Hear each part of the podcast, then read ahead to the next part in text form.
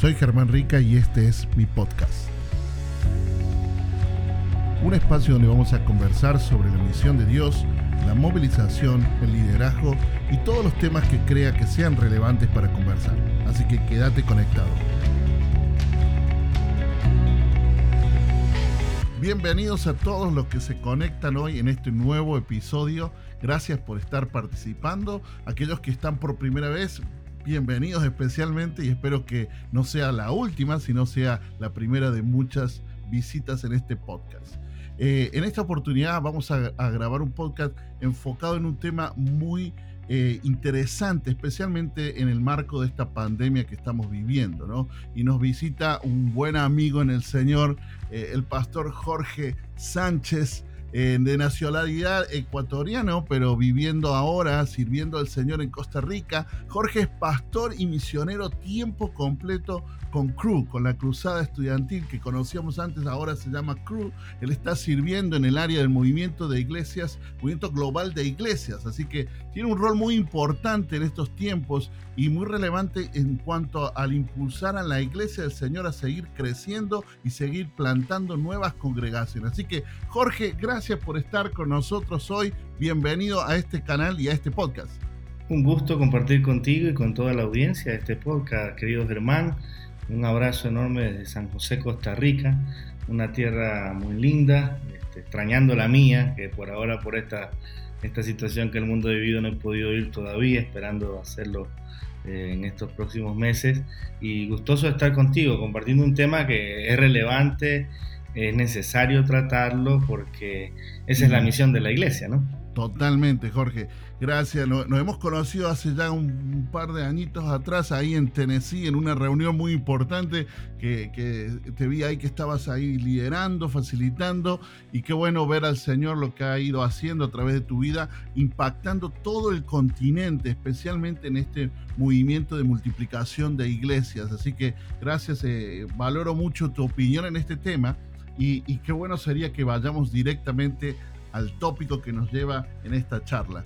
Eh, ¿Cómo crees vos que en este tiempo, con todas las restricciones que estamos viviendo, ¿no? ¿Cómo crees que la iglesia del Señor debe seguir creciendo y multiplicándose en otras congregaciones? ¿Cuáles crees que serían eh, las características o lo que necesitamos hacer como iglesia hoy eh, y que la audiencia pueda escuchar y sentirse motivado a emprender en el Señor? Bueno, este es un tiempo que nos ha presentado un enorme desafío, ¿no? Un enorme desafío para nuestros propios paradigmas, para nuestros propios modelos de, acción en la misión, de ejercicio de la fe, de nuestra vida aún personal y la relación personal con el Señor, eh, más que únicamente una situación que todo el mundo puso de cabeza no lo veo como un, problema o una, una, dificultad en medida de que el Señor Jesucristo, nuestro Señor, nos anticipó que estas cosas, este tipo de cosas acontecerían, ¿verdad? Que viviríamos tiempos como estos, que, estaríamos este, siendo confrontados, pero que confiáramos, ¿no? Que Él había vencido y nosotros también podríamos vencer con Él. Así que yo creo que lo primero que necesitamos entender es que esto desafía nuestra propia realidad de la iglesia.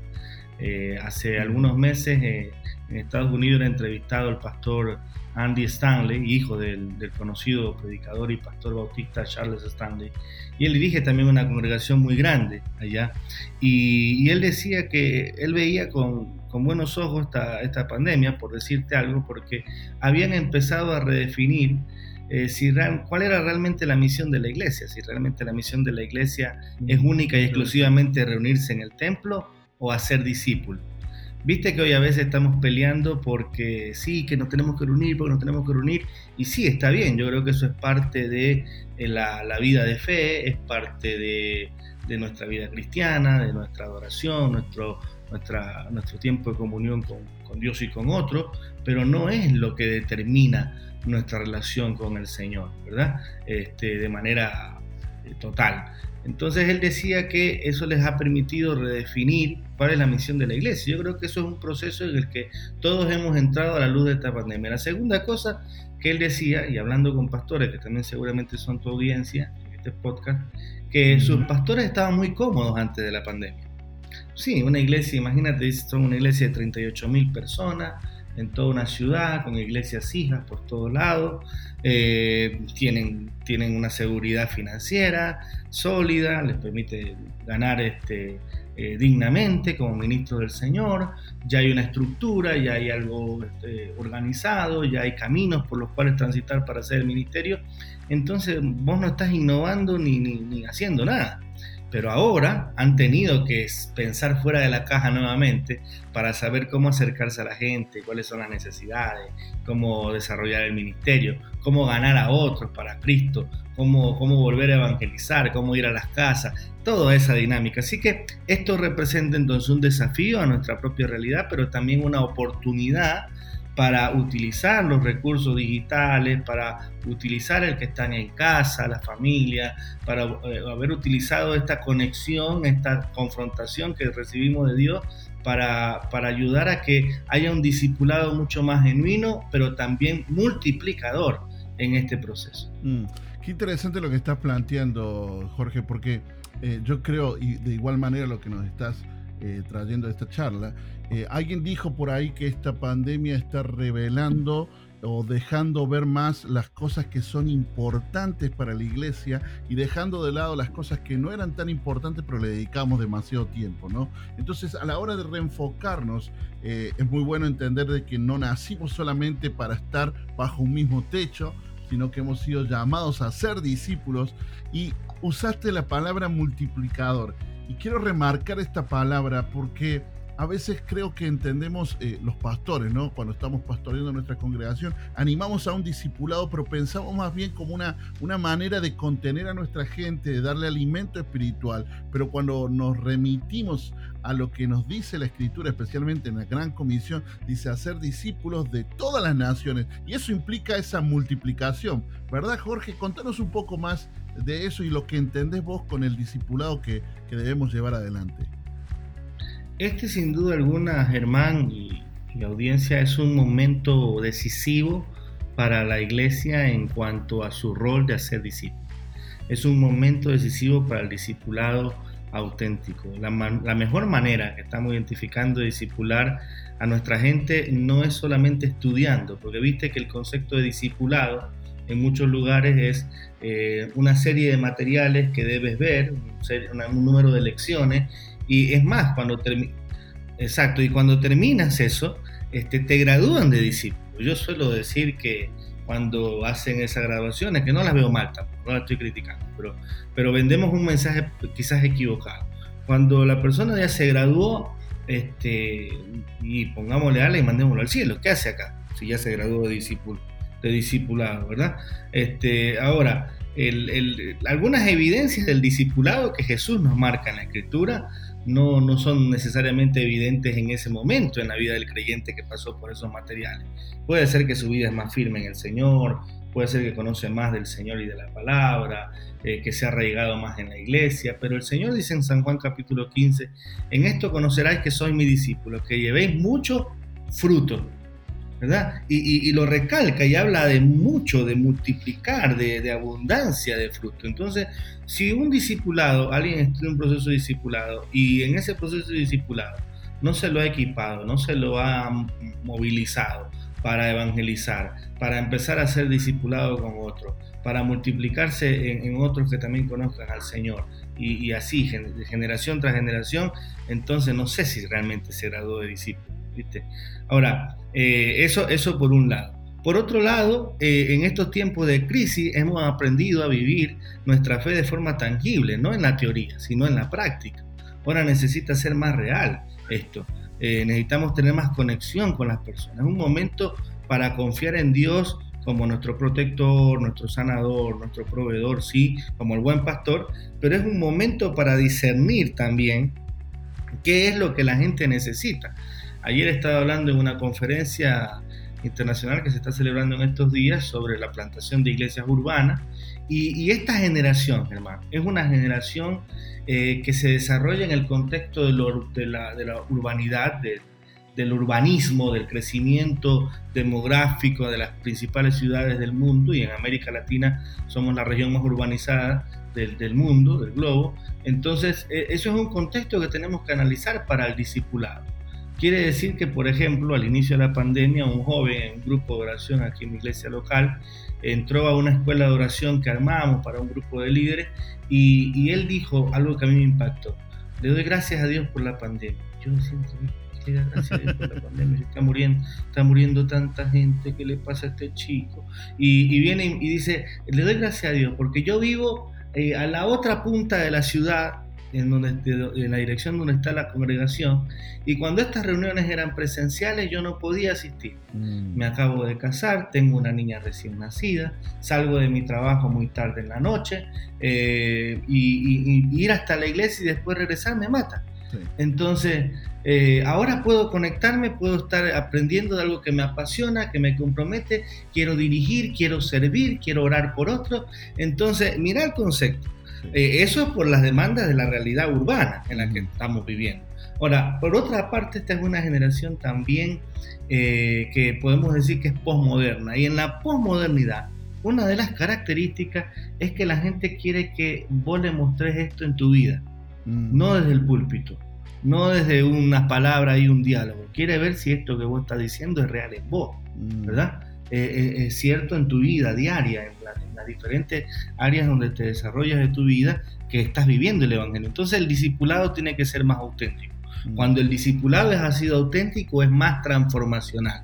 Y cuando es más transformacional, entonces va a ser más multiplicador, va a ser más contagioso. Eh, me van a crucificar posiblemente por esto, pero se vuelve un virus, ¿viste? así que necesitamos hacer una pandemia de discipulado también.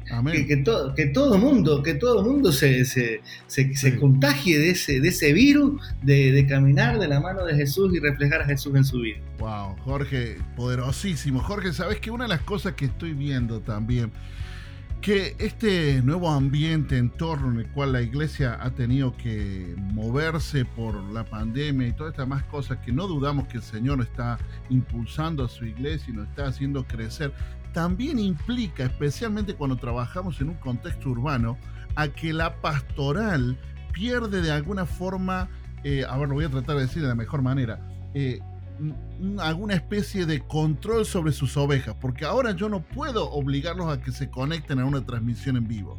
Eh, las personas están bombardeadas por miles de transmisiones de iglesias, de comunidades de fe, pero hay algo que sí vincula a las comunidades y tiene que ver las relaciones profundas que se construyen en una base de discipulado que nos permite permanecer. Y también está buenísimo el, ejemplo que nos da porque es una realidad. Un montón de personas estuvieron limitadas por trabajo, por cuestiones de horario, etcétera, ahora a través de lo virtual o de lo digital podemos estar en un minuto. Yo no necesito viajar una hora para ir hasta eh, el salón donde me reunía. Ahora solamente conecto mi computadora, mi celular y ya estoy en la reunión. Entonces, creo que, que, es bueno ver todo esto y no verlo tan negativo como dijiste al comienzo. Mucha gente está peleando que cuándo nos dejarán volver a las iglesias, cuándo nos, y, no nos dejamos de entender de que seguimos siendo iglesia, seguimos avanzando y especialmente el Señor nos invita a que demos fruto. Recién citabas ahí a Juan y habla de un fruto que es mucho fruto, pero también un fruto que permanece, ¿no? Es increíble que, ah. que la capacidad que Dios nos, nos, nos, ha dado, porque realmente como seguidores de Jesús ya tenemos esto innato, provistos por Él, pero solo tenemos que echarlo a andar. Tenemos que ser intencionales y está muy bueno que en este tiempo de pandemia recordarnos que necesitamos volver a las bases y las bases son el discipulado desde una perspectiva bíblica, como Jesús lo vivió, reproducirlo en estos tiempos con las herramientas que tenemos, con las oportunidades que se abren para que seamos discípulos de Jesús, que nos multiplicamos en otros discípulos. Muchas gracias, Jorge. Eso está, está muy bueno. Eh, ¿Qué más tenés para decirnos en cuanto a casos de éxito que has visto en el continente en este tiempo, eh, prácticas que, que, pueden servir de inspiración para otros eh, pastores o líderes que están escuchando? Sí, algo que, antes de mencionarte un par de, casos, realidades, es que eh, hoy no estamos sufriendo o no estamos exponiéndonos en cuanto a la misión. No estoy hablando de la parte de la, de la salud y de la pandemia que hemos vivido, o la llamada pandemia. No sé si, si la, Organización Mundial de la Salud hizo bien en llamarla así. Pero bueno, eso es otro, otro podcast. Otro tema, otro podcast. así que va para el próximo. Este, pero el, el, problema es que no, decía alguien que no estamos siendo expuestos a la muerte como los cristianos del primer siglo. ¿verdad? Donde hoy vivimos en la mayoría de países, con, con alguna excepción por allí, este, subjetiva eh, de países llamados democráticos que no lo son. En América Latina todos son democráticos. Nadie está viviendo bajo un imperio. Nadie está viviendo bajo una amenaza de muerte constante por tu fe. Eh, si bien hay, hay sectores de algunos países como México y Colombia donde los cristianos son perseguidos todavía y, este, y, hay, hay, información al respecto, pero mayoritariamente no. Este es uno de los, de los continentes más expuestos o libres para la proclamación del Evangelio. Así que yo creo que ahí es donde tenemos que ver el, el, el rol de los primeros creyentes, porque ellos a pesar de tener circunstancias mucho más difíciles que la nuestra, experimentaron esta multiplicación y crecimiento de la iglesia exponencial, generacional, que trajo un impacto y una transformación al mundo. Es una cosa impresionante. Algunos estudios indican que en un promedio de 10 años, el ministerio de los apóstoles y la iglesia, los discípulos y Pablo eh, alcanzaron alrededor de 22 millones de personas en 10 años. Eso es un número, es un número impresionante en ese mundo conocido en aquel entonces aquella época. Entonces, nos muestra que hay una, una, una, oportunidad de multiplicación hoy porque tenemos condiciones que son muy distintas, a, más favorables, quiero decir, que los hermanos del primer siglo. Ahora, eh, lo, lo, segundo que quiero mencionar eh, es que necesitamos los pastores y entender que esto no es de ahora. La digitalidad, la virtualidad, como le queramos llamar a esto, el uso de estrategias y recursos, viene hace varias décadas atrás, no ahora. ¿verdad? Solo que nos hemos mantenido en los modelos que nos hacen sentir más cómodos, en los que hemos tenido eh, alguna o gran medida de éxito y no hemos buscado nuevas maneras de seguir eh, creciendo, multiplicando, porque hasta ahí nos hemos quedado y con eso nos bastó y nos alcanzó, ¿verdad? Nos sobró, pero, pero no más. Entonces necesitamos entender que hay mucho por aprender en esa línea porque el mundo está en una constante evolución. Ahora, en este tema de la digitalidad, eh, yo creo que eh, hablabas tú de la relación, de ese, discipulado relacional. Necesitamos entender, mi querido hermano, que es importante que cuando nosotros estamos eh, trabajando una, una temática de discipulado, necesitamos entender que no, no, no, no necesitamos empezar de cero podemos arrancar con muchas cosas que ya existen, pero tenemos que aprender a discernir cuáles son los espacios para hacerlo. ¿Verdad? Mm. Yo pongo de ejemplo, y, con esto voy culminando esta parte de la pregunta, el ejemplo de, de, la carta a los Corintios. El apóstol Pablo le dice, cuando yo fui a vosotros, me propuse saber solamente de Cristo y de este crucificado. Mm. Es decir, no me propuse saber otra cosa que no sea Jesús. Entonces, ¿qué plataformas estamos usando para comunicar ese mensaje? ¿Verdad? Si utilizamos, si queremos comunicar ese mensaje abierto, general del Evangelio y de esperanza que todo el mundo debe escuchar, necesitamos usar plataformas abiertas, grandes, donde todo el mundo pueda entrar y escuchar. Pero si yo necesito trabajar temas más de desarrollo de carácter, de responsabilidades, de roles, de liderazgo, tratar temas más sensibles de la iglesia, de la vida del creyente, no lo voy a hacer en Facebook Live, no lo voy a hacer en Instagram Live. Tengo que elegir otra plataforma mucho más este, privada o particular para tratar esos temas. Y Pablo lo dice en la misma carta a los Corintios en el capítulo 2. Dice más cuando más, más hablamos sabiduría entre los que han alcanzado madurez, ¿viste? Entonces los pastores necesitan discernir dónde está el punto. Ahora, es verdad, vos, te, vos los pastores reaccionaron a la, a, la, a la, situación y empezaron todo mundo a transmitir en Facebook Live, todo mundo a hacer un YouTube, todo mundo a hacer un Instagram Live. Y todo el mundo te escuchaba. Y a veces yo entraba y veía que estaba un pastor hablando en, un, en una red social múltiple, amplia, y estaba hablando de temas que que el que no conoce a Cristo no entiende y que nos hacen, nos hacen un poco ser malentendidos, eh, comprender mal el Evangelio, la fe. Entonces, eh, aún en ese sentido, los pastores y los líderes necesitamos ver, ok, ¿qué plataforma me permiten conectar con la gente de forma más personal, más cercana? Cuando vos conectás con la gente, Cuando vos mostrás un interés por ello y te conectás con ellos, aún utilizando la digitalidad, la gente responde. Porque hay necesidad de, de comunión, hay necesidad de relacionarse, hay necesidad de compartir con otro. Entonces tenemos que explotar esa necesidad. Ahora, eh, ¿por qué la vamos a seguir explotando aún cuando salgamos de las cuarentenas y volvamos en esta llamada nueva normalidad a nuestras actividades cotidianas? La vamos a seguir explotando porque la gente fue confrontada. Hoy la gente empezó a preguntarse qué realmente está pasando con mi vida. Hoy la gente se está preguntando para qué estoy eh, para qué estoy existiendo o viviendo, este, para qué vivo, qué es lo que realmente es importante. Nuestros valores han sido redefinidos, nuestras prioridades han sido redefinidas y hoy la gente ha entendido, creo yo, en gran medida, que hay un valor importantísimo en la relación, en la comunión, en la comunidad. Entonces tenemos que aprovechar eso para multiplicar. Hace, hace, hace dos semanas fui aquí en Costa Rica, para darte un ejemplo directo, a inaugurar, acompañar a un pastor, a mí, un joven pastor, está ya siendo llamado por ser pastoral, eh, una, una primera reunión de la iglesia que plantó. Es más, ni le llamó iglesia, le puso movimiento Somos Iglesia como nombre. Interesante. Él es Luis Castro, aquí en San José, Costa Rica, lo pueden buscar en redes sociales. Eh, se llama MSI, Movimiento Somos Iglesia. Y hace tres meses él, él me compartió esto y yo venía mentorizándolo a él y esto. Y empezó con una herramienta de la película Jesús, que es una herramienta de cruz, y empezó un grupo en Zoom con algunas personas que le habían pedido ayuda, oración, a, conocer más de Dios, y los empezó a disipular. El domingo, hace dos semanas que fui, habían 70 personas. De esas 70 personas, más del 50% eran personas que habían sido alcanzadas durante tres, los últimos tres meses en la cuarentena a través de Zoom en grupos de estudio bíblico estudiando a Jesús, estudiando el Evangelio. Eh, se habían quedado de la reunión por espacio, por capacidad de más de 30, 40 personas fuera que no pudieron llegar a esa reunión. La semana que pasó, me llamó Luis y me dijo, Jorge, estoy abriendo una segunda reunión.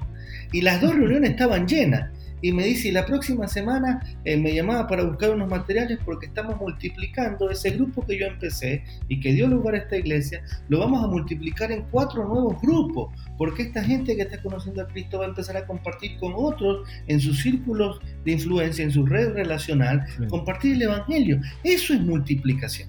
¿Me explico? Entonces, eh, mira, ¿qué te digo? Puedo, puedo, podemos pasar todo el podcast hablando de más testimonio, ¿eh?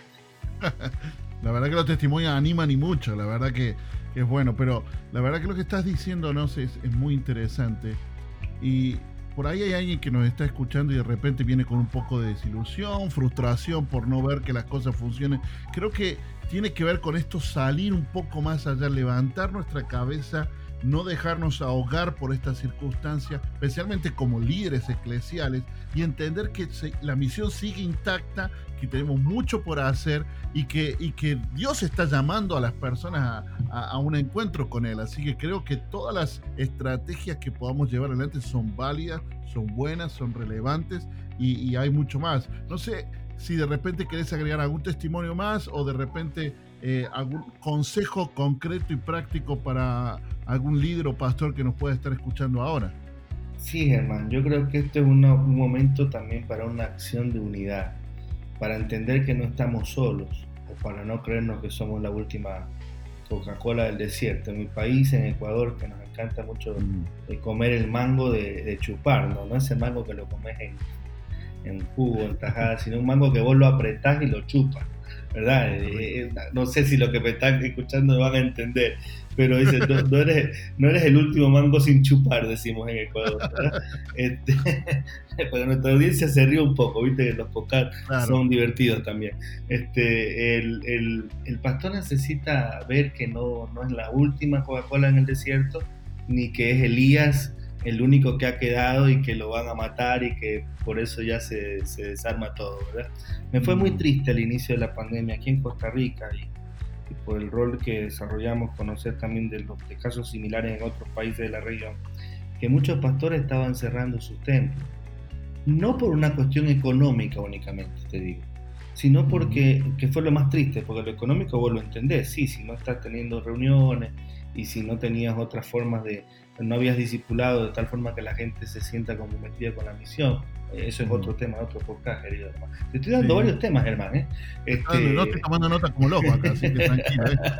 Entonces, para los próximos. sí, dale, mira. Entonces, eh, pero lo más crítico para mí no fue eso, fue que eh, estaban cerrando las iglesias porque la manera en que hacían el ministerio se acabó para ellos al tener que cerrar la iglesia, al no poder reunirse. Y no sabían de materiales, no sabían del uso de las plataformas digitales, no sabían de mucho, entonces eh, casi que, mató, mataron, porque no puedo mm. decir que esto mató, sino que ellos mismos mataron su ministerio por no mirar, no levantar la cabeza y mirar que los campos están blancos, digo el Señor. Entonces, si los campos están blancos, porque alguien está regando esa tierra, porque alguien está trabajando allí, alguien, hay obreros que están ahí cuidando esa, ese, ese campo. Y debo ver esos campos blancos. Entonces, cuando vos levantás los campos blancos, ves que existen organizaciones, existen eh, agencias misioneras, que existen ministerios cristianos, multiplicidad de ellos, que están desarrollando herramientas, recursos para el evangelismo, para el discipulado, para el estudio bíblico, para el desarrollo de líderes, este, que hay gente que está enseñándote o que te puede enseñar cómo usar las plataformas digitales, que si no sabes cómo usar Zoom no es problema, porque hoy con WhatsApp puedes hacer un grupo, hay muchos grupos que están funcionando con WhatsApp, hay muchas iglesias que se están reuniendo por WhatsApp, imagínate vos, eso, eso es impresionante, entonces, y, y todos usamos WhatsApp. ¿Verdad? La gran mayoría usa WhatsApp, ¿verdad? Este, no es una cuestión generacional el WhatsApp, así que vos puedes usarlo, pero como no sabes eso, entonces te limitas. Entonces, el primer consejo es a los pastores es abran, levanten su cabeza, vean que están los campos blancos. Existen ministerios y organizaciones, yo creo que pueden comunicarse con vos en Argentina, con otros líderes, eh, en este caso estamos también para servirles, y conectarlo no solamente con nuestro ministerio, sino que conocemos de muchas más organizaciones y ministerios que tienen herramientas y recursos. También entre los pastores, viste, se pueden compartir y preguntar qué estás haciendo, pero cuando vos no te relacionás, entonces quedas aislado y entonces no vas a poder saber qué hacer. Ahí, ahí yo veo que hay un, un gran punto. Y segundo, termino con esto. Este, hoy más que nunca tenemos que aferrarnos al Señor y eso demanda de nosotros vivir una vida llena y dirigida del Espíritu Santo necesitamos volver a Dios, además, necesitamos eh, movilizar la oración, necesitamos dejar que siga siendo Él lo que siempre ha sido, el Dios soberano en control de todo. Porque por último, si no sabemos cómo usar estos recursos digitales, si no sabemos cómo trabajar con las demandas de la ciudad, de, esta generación, con las circunstancias, con la economía, bueno, hay un Dios que yo recuerdo que un día le dijo a un rey en Israel, a Josafat, cuando lo amenazaron y vinieron contra él muchos reinos, y le dijo, quédense quietecitos, no hagan nada, solo miren la salvación que yo haré con vosotros hoy. Y efectivamente, se quedaron mm. quietos, no hicieron nada, solo alabaron al Señor, y el ejército enemigo, que era gigantesco, el Señor acabó con todos ellos. Pasaron tres días recogiendo los despojos del enemigo en aquel famoso valle que tiene como nombre Veraca, llamado bendición. Así que Jehová es nuestra bendición, Dios es nuestra bendición. Si lo dejamos a Él obrar, si nosotros buscamos a Él, te aseguro que Él va a hacer lo mismo que hizo ahí en Hechos 2 la iglesia, cuando vos lees Hechos 2 del 42 al 47, no ves que estaban haciendo campaña evangelística, cruzada, estrategia, movilizando redes sociales y demás. No, no estaban haciendo nada de eso. Solamente estaban viviendo el evangelio. Y el Señor añadía a la iglesia los que habían de ser salvos. Wow, wow. Gracias, Jorge. Excelente, la verdad que eh, este episodio está para volverlo a escuchar muchas veces, tomar notas y buscar dirección del Señor. Gracias por tu tiempo, Jorge. Gracias por partir. Eh, ¿Cómo pueden contactarse con vos si hubiera algún pastor, algún líder que quisiera eh, tener acceso a los recursos de CRU y de otras redes que participas? Sí, pueden conectarnos a buscarnos en el, sitio web cru.org, cru.org, el sitio web del ministerio. Ahí en comunidades dan clic al área de iglesia, pero ahí tienen oportunidad de conocer todo lo que hacemos en diferentes campos, con estudiantes, profesionales, familias, etc. También nos pueden buscar en Facebook a través de Movimiento Global de Iglesias, que es el área en la que trabajamos con un equipo de líderes. Eh, también pueden buscarnos a través de la Alianza Global para la Plantación y Multiplicación de Iglesias, el, el, GACS, como le decimos en español, o GACX. Ustedes pueden buscar así, Alianza Global para la Multiplicación y Plantación de Iglesias en Facebook, o si no, escribirnos al correo electrónico, ¿no? Pueden escribirme con mi correo personal, ningún problema, jorge.sánchez.org o al del ministerio mgi.lac, mgi.lac, arroba cru.org. Estaremos atentos a servirles, a conectarlos con otros, porque nosotros solamente somos una hojita en la rama del árbol del, plantado en el jardín del reino.